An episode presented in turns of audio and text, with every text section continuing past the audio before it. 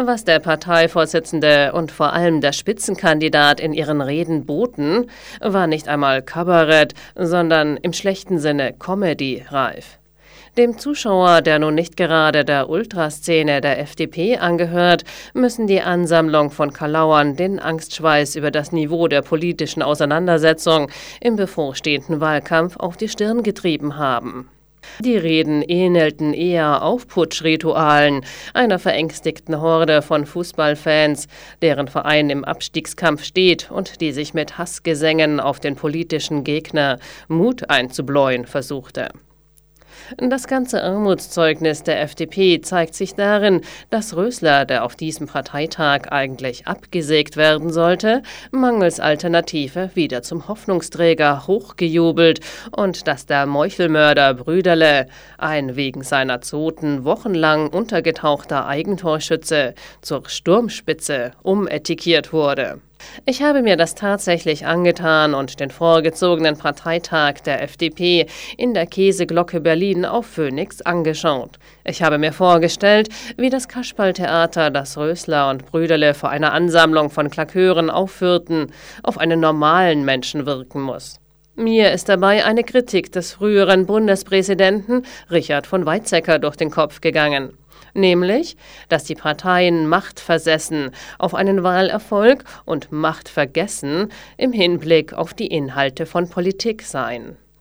Das scheint mir in besonderem Maße auf die FDP zuzutreffen. So viele Umarmungen mit dem Dolch im Gewande gab es selten auf einem Parteitag. Statt inhaltlichem Programm billige Karlauer über die politischen Gegner. Die Grünen wollten den Obrigkeitsstaat nicht mit der Pickelhaube, sondern auf Birkenstock-Sandalen. Die SPD plane eine Steuererhöhungsorgie und damit einen Anschlag auf die Mitte unserer Gesellschaft. Die CDU sei beim Kampf gegen Mehrbelastungen schon längst umgefallen. Solche Phrasen drosch Rösler. Ständig reklamierte er für sich und seine Partei, dass sie sich als einzige der Lebenswirklichkeit stelle. Dabei merkten er und der auf Applaus programmierte Saal nicht einmal mehr, dass sie sich von dieser Wirklichkeit Lichtjahre entfernt haben. Offenbar fiel gar nicht mehr auf, wenn einfache logische Widersprüche in eine politische Aussage gepackt wurden. So etwa, wenn Rösler auf die Lebenswirklichkeit hinwies dass es in bestimmten Regionen und Branchen gar keine Tarifpartner mehr zum Aushandeln von Tarifverträgen über Löhne mehr gebe.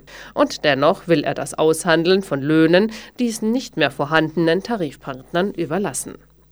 Leistung müsse sich eben wieder lohnen, wiederholte er zum hunderttausendsten Mal. Wir würden den Kindern etwas nehmen, wenn man das Sitzenbleiben in der Schule abschaffte, nämlich Niederlagen durch Fleiß in einen Sieg zu verwandeln.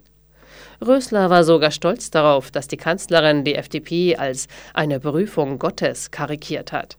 Dafür sind wir da, sagte er und fand sich dabei sichtlich witzig.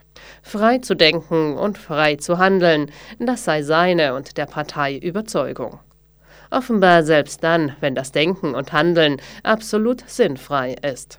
Deutschland geht es gut, den Menschen geht es gut.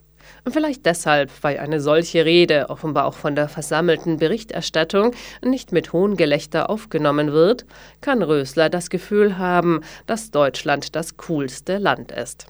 Die Zeit verleiht ihm dafür sogar das Lob eines witzigen Rhetorikers.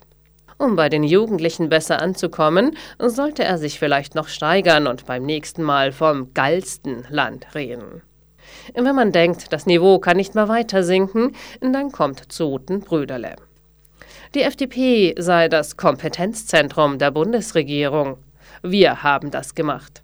Ohne Eurokrise hätten wir Vollbeschäftigung. Wir brauchten keinen Mindestlohn, die FDP sei schließlich für das Bürgergeld. Die gleichgeschlechtlichen Partnerschaften vereinnahmte er zu bürgerlichen Paaren im besten Sinne des Wortes. Das Streben nach Glück ändere sich nicht mit dem 65. oder 67. Lebensjahr, deshalb soll jeder Deutsche so lange arbeiten dürfen, wie er möchte. Die Generation Silberlocke mit iPad träume nicht vom Ruhestand. Die Grünen seien eine späte Vereinigung von Marx und Morgenthau. Sie seien Bionade Biedermeier. Die Schweizer mit ihrer Abzockerinitiative, das sei FDP pur. Rot-Rot-Grün wolle die Lufthoheit über die Kinderbetten. Einmal DDR war genug.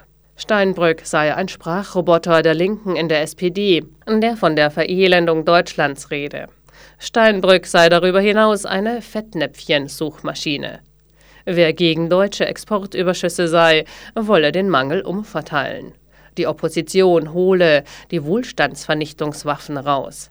Drittin wolle einen Mao-Zuschlag, polemisierte er gegen die Wiedereinführung einer Vermögensteuer, an wessen Wohlstand er dabei nur dachte. Brüderle hatte wohl Comedy-Gag-Schreiber für seine Rede engagiert und dazu noch schlechte. Es sagt alles über das Niveau dieses Parteitags, dass die Delegierten krampfhaft nach nahezu jedem Satz begeistert geklatscht haben.